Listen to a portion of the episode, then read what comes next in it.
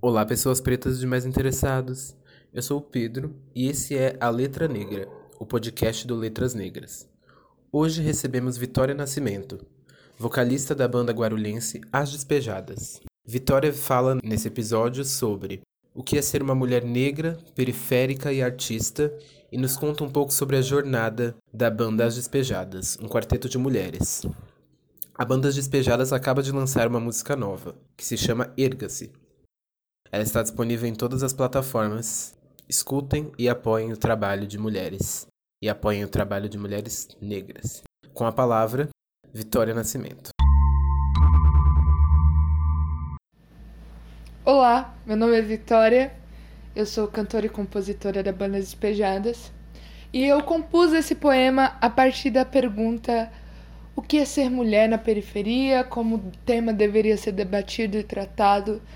E hoje eu só consigo pensar a partir do, do recorte da pandemia, né? Hoje ser mulher periférica para mim é diferente de ontem, né? Apesar dos mesmos recortes de classe e de gênero me atravessar de formas muito mais duras e incisivas nesse momento. E a minha resposta é através de poesia. O nome desse poema é Ainda Sem Resposta. E ele foi composto no dia 5 de maio de 2020, em meio ao coronavírus. Ser mulher preta, periférica, hum, é, é não ter tempo para compor e também não ter silêncio para escrever porque a cabeça fica pensando e pensando ainda no auxílio que não, que não caiu. Quem é que vai pagar as contas? Menino, cadê a máscara? Você não tá vendo que eu tô gravando? Coloca a máscara. Desculpa, moça. É. Qual é a pergunta mesmo? Ah, ah tá. Mulher, periferia. Bom, Ser mulher periférica é olhar pela janela hoje e entender que a garotada soltando pipa na rua queria mesmo era viver sob esse mesmo céu que a classe média isolada há mais de 500 anos no nosso país vive. Aliás, isolada do restante de nós mesmo, quem, quem que inventou a tragédia? Quem que recebeu o convite? É convite, é Covid, é Covid 19 anos e tá lá fora soltando pipa, sem máscara, sem álcool em gel.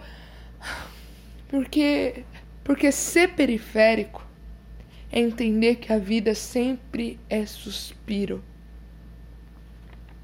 E para quem já é índice e estatística desse capitavírus genocida, hoje realmente é um bom dia para soltar pipa. Olá, eu sou a Vitória Silva, sou cantora e compositora banda, da banda As Despejadas. E eu nasci e cresci numa família nordestina, né? Eu sou a primeira filha dos meus pais a nascer em São Paulo, né? E os dois eles vieram de um vilarejo no interior da Bahia chamado Espantagado. E então eu sempre cresci com muitas referências que vêm dessa, dessa tradição, né? Então, forró, lembro dos meus tios escutando calcinha preta, né? As festas de família com Gonzaga. Então, isso sempre fez parte dos ritmos, né? E dos ritmos que eu, que eu gosto de ouvir, principalmente da linguagem que eu, que eu acho importante aderir, que é a linguagem é, simples, né? Que é uma linguagem direta. O povo nordestino é um povo muito franco. Então eu acho que isso, isso eu trago um pouco nas minhas composições, né? Outra coisa é. Eu, eu fui criada na periferia de Guarulhos, no Pimentas. E o funk também é um ritmo muito popular. E a primeira primeira vez que eu ouvi uma mulher cantar sobre liberdade sexual foi através da, da voz da Valesca Popozuda. Então o funk, enfim, os ritmos afros como samba, é, sempre me influenciaram muito. A primeira composição que eu escrevi foi Sofrida Luta, e eu lembro que quando a gente pensou, sentou junto para pensar num ritmo, naquele momento de alegria, de encontro de amigos, o primeiro ritmo que a gente veio, que a gente soube tocar, e o que veio na batida foi o funk. E isso muito tem a ver com, o nosso recorte de classe e nosso pertencimento ao local, né? Então tenho muito orgulho de, de no CD ajudar e cantar forró, funk, rap, porque nós somos seres múltiplos, né? Com múltiplos recortes. E, e o, o que é popular, né? As Pejadas é uma banda popular brasileira. Então a gente tá, traz desde referências como Tom Zé, Elza Soares, em músicas de resistência à ditadura, artistas que atuaram muito durante esse período também é, fazem parte das nossas inspirações. Né? O que eu tenho ouvido muito é Yaya Semba, que é uma banda da Chapada Diamantina, que eu tive o prazer de conhecer né, durante uma viagem que eu fiz. É, escuto bastante também Lued Luna. Eu acho. Lued Luna e a Lineker também são duas mulheres negras incríveis que têm que tem um, muito mais com ancestralidade, né? Mas uma existência preta, né? Uma existência que, que rompe a resistência, né? A gente, a gente não tá o tempo todo só resistindo, a gente tá existindo nesse país também. Então acho que a, quando eu escuto elas eu me sinto viva. Muito mais do que só uma inspiração, enfim, do universo a gente tem trabalhado as nossas canções de uma forma muito cuidadosa. Né? A gente se reúne para estudar, para conversar, para estudar, é, estudar a música, né? estudar outros autores e compositores que nos inspiram e que a gente se identifica. Né? E nesse momento de quarentena a gente tem realizado lives, né? Porque, de novo, essa conjuntura nos obriga a nos reinventar. E, de novo, a gente não tem os mesmos acessos e recursos que os grandes artistas têm, né?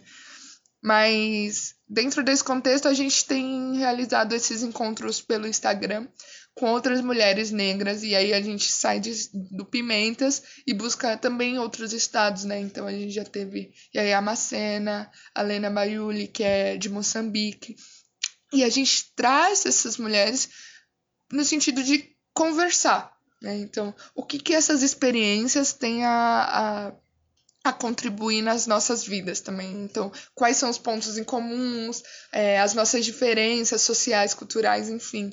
Isso tem sido muito rico, né? Porque a troca, a troca de conhecimento, ela é incrivelmente potente.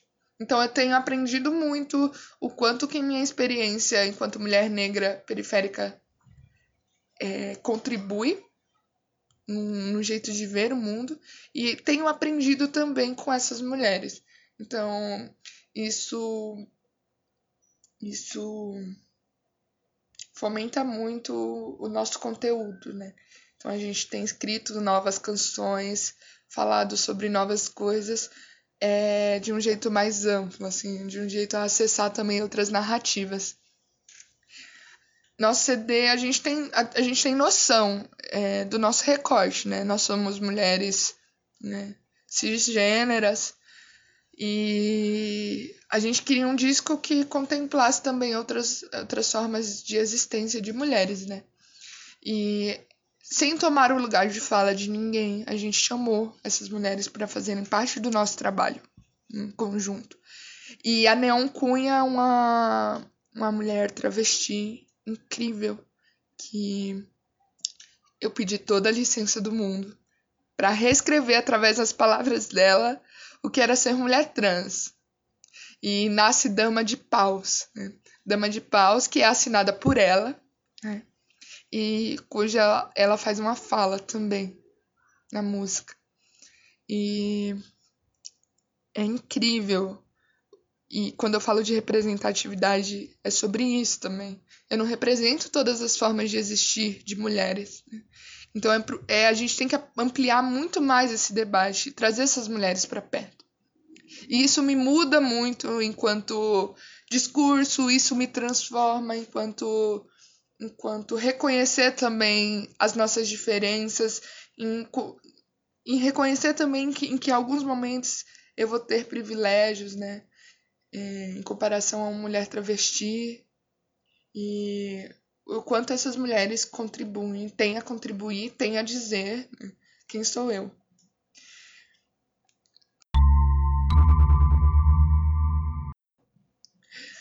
Minha família, ela é do interior da Bahia, no, no vilarejo chamado Espantagado.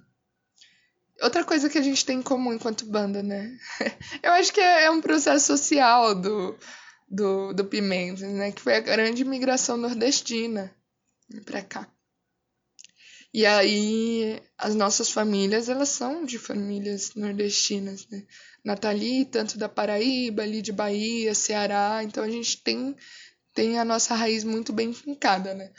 E isso influencia muito nas nossas referências musicais. Então, a gente nasce, por exemplo, escutando forró, né? O forró da Bahia, na periferia o funk, e essas identidades são todas mixadas, misturadas é, nas, no, no, nosso CD, né? O Sofri da Luta. E a minha família, ela chega em São Paulo, né? Minha mãe, aquela típica história, é, perdeu, de certa forma, o um emprego depois que ficou grávida, então as coisas ficaram muito mais difíceis. E eu sou a primeira neta, eu fui a primeira neta a entrar na universidade pública. Então isso teve um, tem, a gente sabe que tem um peso muito, muito, muito, muito forte. Então, passar na universidade foi muito mais do que passar no curso de ciências sociais, né? Quando eu entrei na universidade, toda a minha família entrou comigo. As Despejadas é um quarteto de mulheres. Né? Eu, Vitória Silva, a Nathalie Ferreira, a Lídia Martiniano e a Ariadne Pereira. É, o que, que a gente tem em comum na nossa história, que eu acho que foram pontos fundamentais que uniram a gente? A gente estudou o ensino médio na escola Antônio Viana, né, uma escola localizada na periferia do Pimentas, e a gente fez parte também da pastoral da juventude, né, que é um lado mais progressista dentro da Igreja Católica. Então, a primeira vez que eu ouvi falar de feminismo, por exemplo, foi, foi num debate trazido dentro de um grupo de jovens, o que é revolucionário por um lado. E o Antônio Viana, muito especificamente, era uma escola que, que lutava por uma educação libertadora. Né? Então, a liberdade sempre foi um, um ponto muito chave nas nossas, no nosso projeto artístico. E foi na escola que a gente aprendeu a tocar um instrumento, foi na escola que a gente organizou corais, né?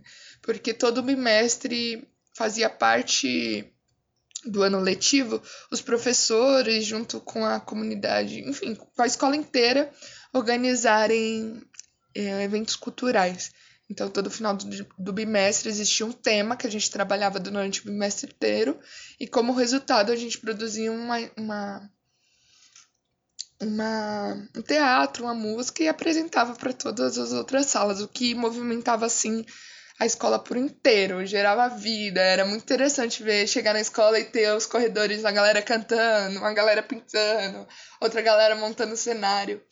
E foi através dessas apresentações que a gente foi se identificando enquanto primeiramente amigas, dentro de uma temática, né? Então a gente gostava muito, muito, muito de, de cantar MPB, por exemplo. E aí os professores, eles foram muito responsáveis pela nossa continuidade depois da escola. Por quê? A gente costumava cantar, éramos menores de idade, então o professor ia acompanhar a gente nas nossas apresentações. E o nosso primeiro show foi na greve da educação, a greve de mais de 60 dias. E isso foi muito especial, porque a gente fez duas horas, né? cantando, então a gente teve que estudar a música, a gente teve que se reunir e isso foi fomentando muitas outras coisas. E aí quando a gente grava o CD, é interessante a gente foi um processo muito rico porque a gente decidiu colocar no CD tudo aquilo que fez parte da nossa caminhada. Então, por exemplo, a gente faz como preparação desse álbum encontros feministas.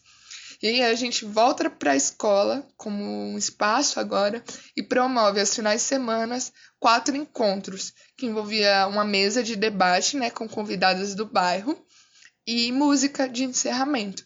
Então foi um momento assim muito incrível de troca de acesso mesmo, de disponibilizar, de estar tá falando de um feminismo, mas de um feminismo que é da periferia, né? Então são as mulheres daqui falando para mulheres daqui e compartilhando suas experiências.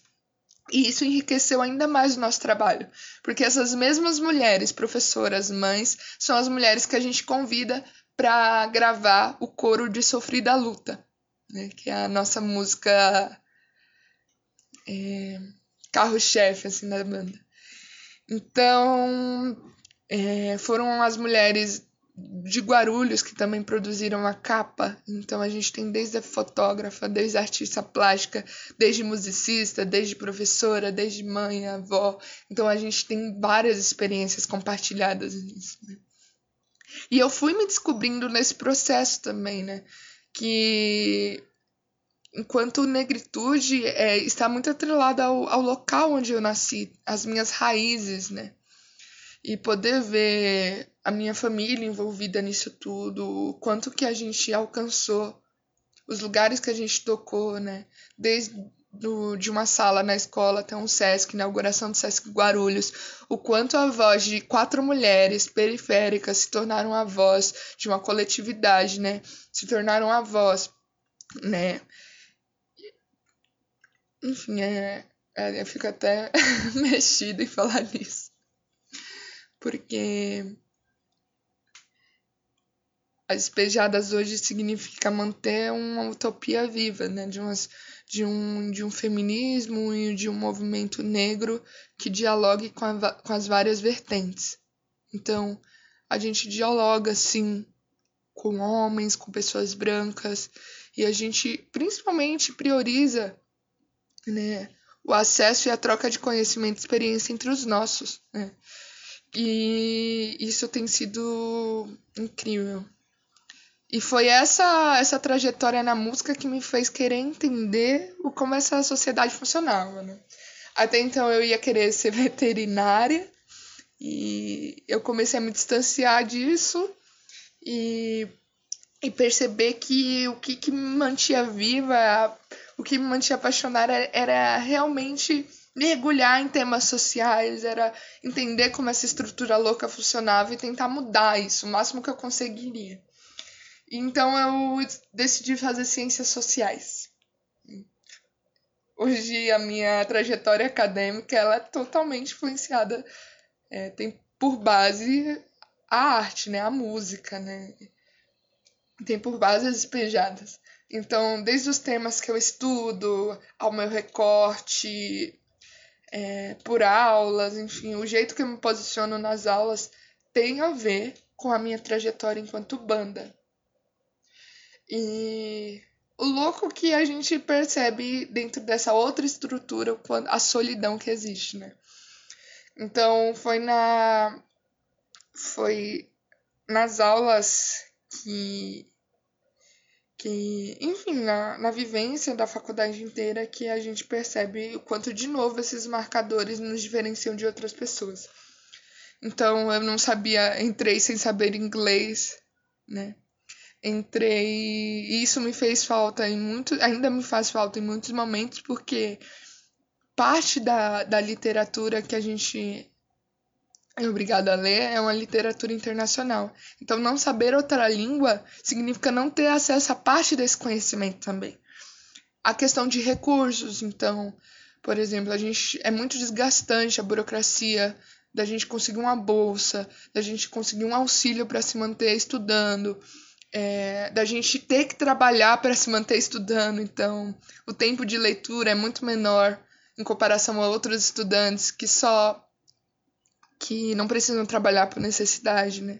A questão do transporte aqui, por mais o que foi uma vitória muito grande a Universidade de Guarulhos sendo Pimentas, é que muitos e muitos alunos do Pimentas estão conseguindo estudar lá. E a questão da distância ainda é um ponto muito crucial para a gente. Por quê? Por mais que a gente more 15 minutos ou 20 minutos da faculdade, o ônibus é caro. Então a gente tem que muitas vezes escolher entre bandejar ou ir pro ou ir para a faculdade de ônibus. Então muitas vezes, diversas vezes eu vou a pé. E assim eu gasto 30, 40 minutos. É, além dos riscos, né, que a gente sabe, o, o que é ser mulher andando sozinha. E, enfim, a gente se pega tendo que fazer escolhas assim muito objetivas, assim, escolhas que desgastam a gente e a gente acaba chegando na aula muito mais cansado do que deveria, né? É, e, e, o tempo todo é cobrado da gente uma certa produção acadêmica, né?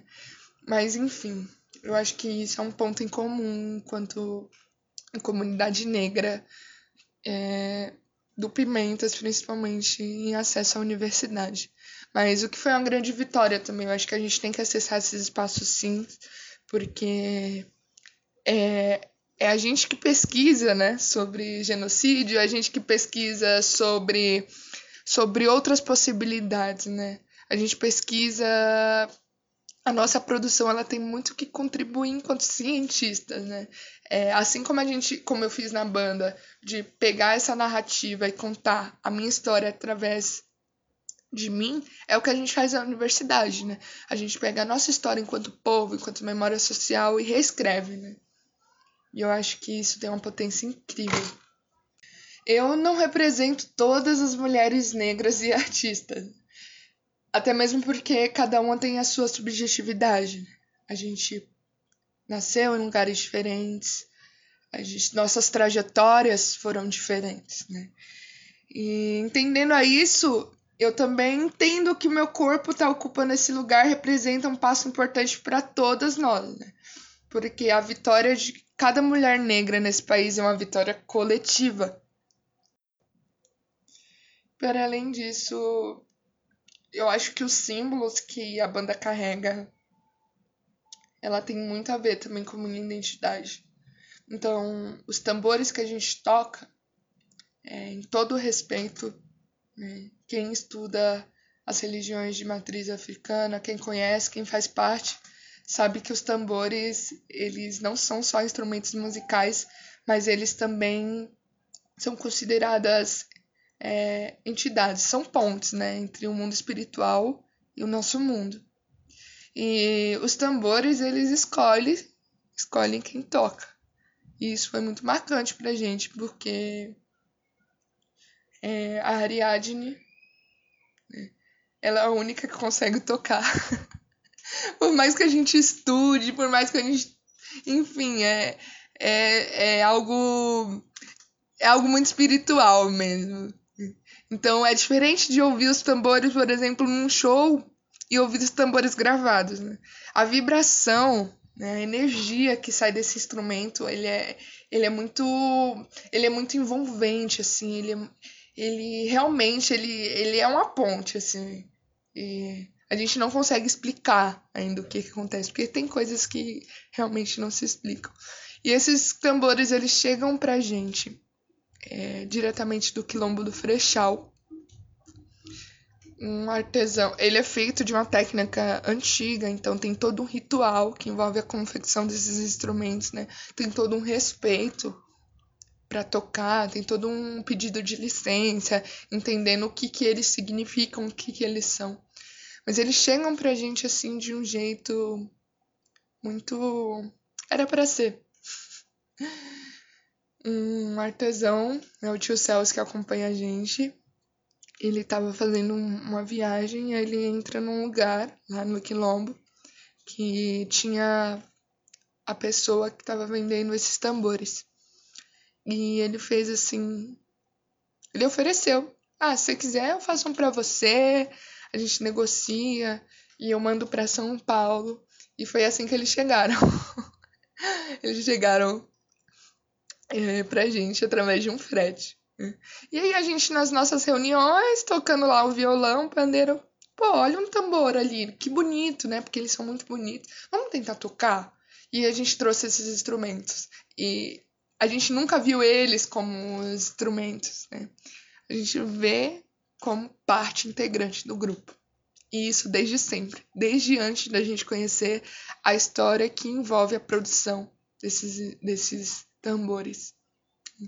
E quem toca, quem assiste o show, de cara identifica a beleza, a ancestralidade de tudo que tá por trás daquilo. O que me marca enquanto mulher negra é a ideia da força, né? Socialmente a gente sempre foi exigida e pintada como mulher forte e como mulher que não precisa de afeto, como mulher, enfim, que não sente dor.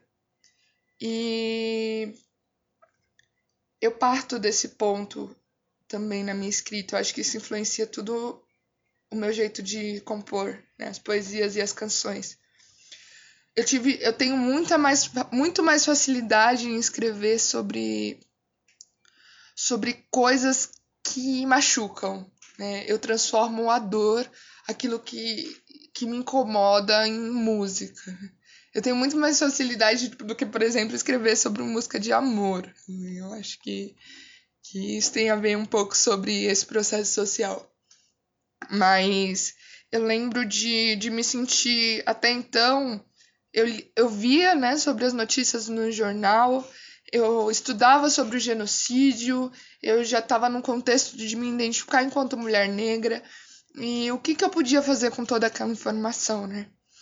E aí que surge o, o slogan da banda, né? Cada, cada opressão gera uma canção. Então começou com Frida, né? A opressão de gênero porque primeiro eu me identifico como mulher e depois vem a questão da, da classe e raça, né? com a música Sonhos em Cativeiro. Então, num período que estavam acontecendo as intervenções no Rio de Janeiro, né?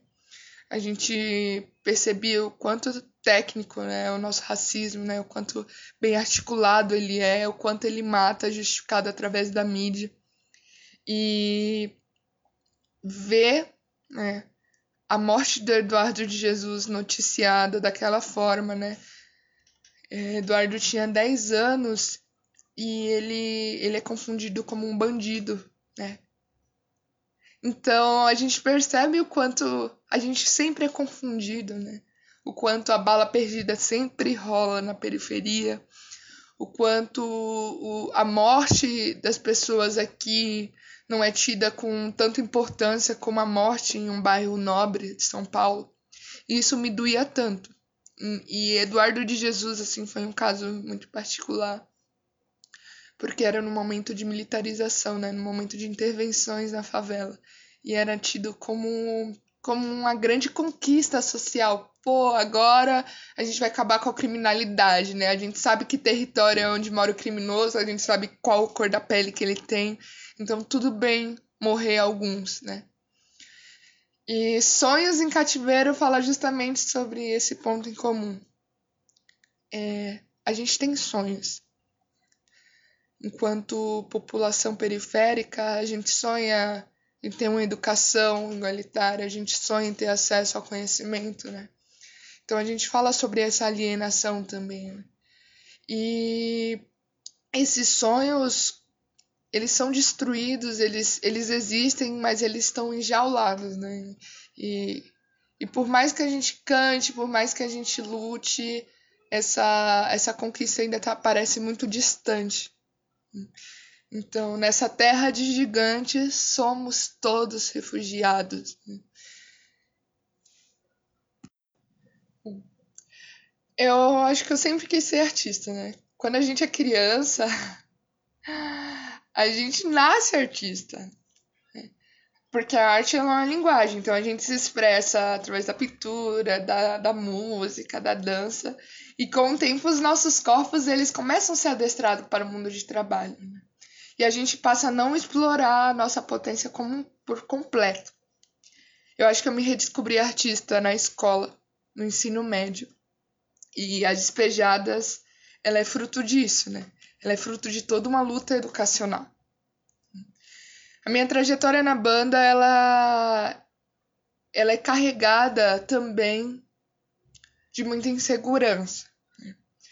Porque a gente traz essas inseguranças causadas em nós por conta do racismo cotidiano. Então eu nunca fui a mais bonita da sala, é, meu cabelo, eu principalmente mais nova, eu tinha um incômodo muito grande com minha estética. E para mim eu não eu ocupava aquele não lugar, que as meninas negras dos tons mais claros de pele vão entender, né? A gente não é lida como mulher negra e a gente também não é mulher branca. Então a gente fica naquele meio termo tentando se encaixar em algum lugar e você não ter esse lugar afeta muito a nossa identidade. Então, eu carreguei isso por muito tempo na banda, né? Porque eu, a desconstrução do racismo é uma desconstrução diária. Então eu era muito segura eu era insegura com minha aparência, com minha voz, né? E isso foi mudando aos poucos, né? Até eu entender que a música ela era uma ferramenta potente para desconstrução né, do outro, mas também para desconstrução minha. Então eu me reconheci enquanto mulher negra e reivindiquei isso enquanto papel político. Né? As letras que eu escrevo, elas têm sim um recorte de gênero, um recorte racial e um recorte de classe, porque é isso que atravessa o meu corpo. A Sofrida Luta, que é a primeira música que eu compus em, junto com as meninas, ela conta a história de um estupro. No início, quando a gente cantava, é, era assim, era gritante a quantidade de mulheres que esperavam para depois do show para contar sobre as suas histórias de violência. Né? Isso era muito forte, porque a violência é algo que nos une até certo ponto, né?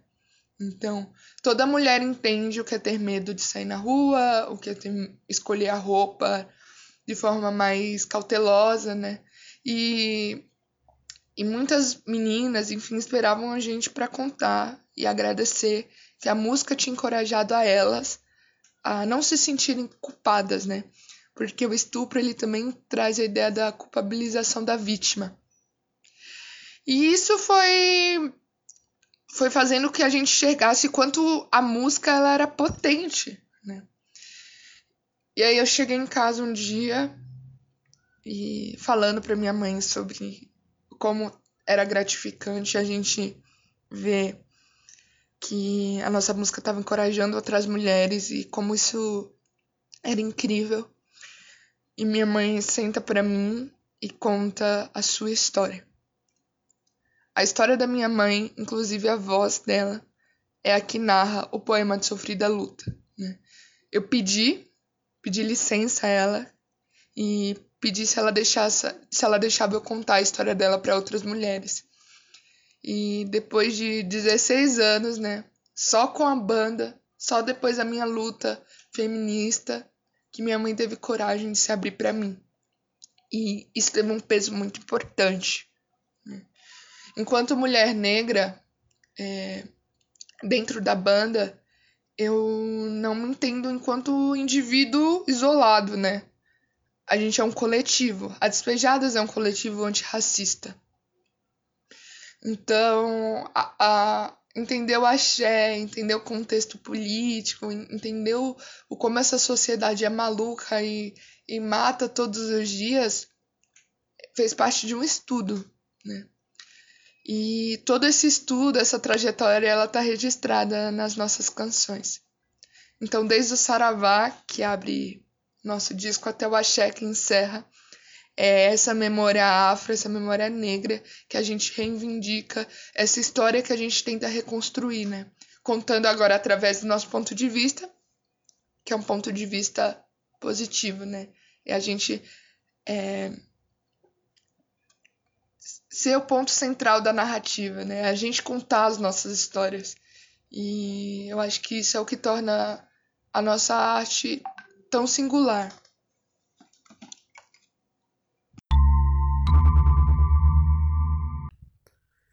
Se você ouviu até aqui, muito obrigado.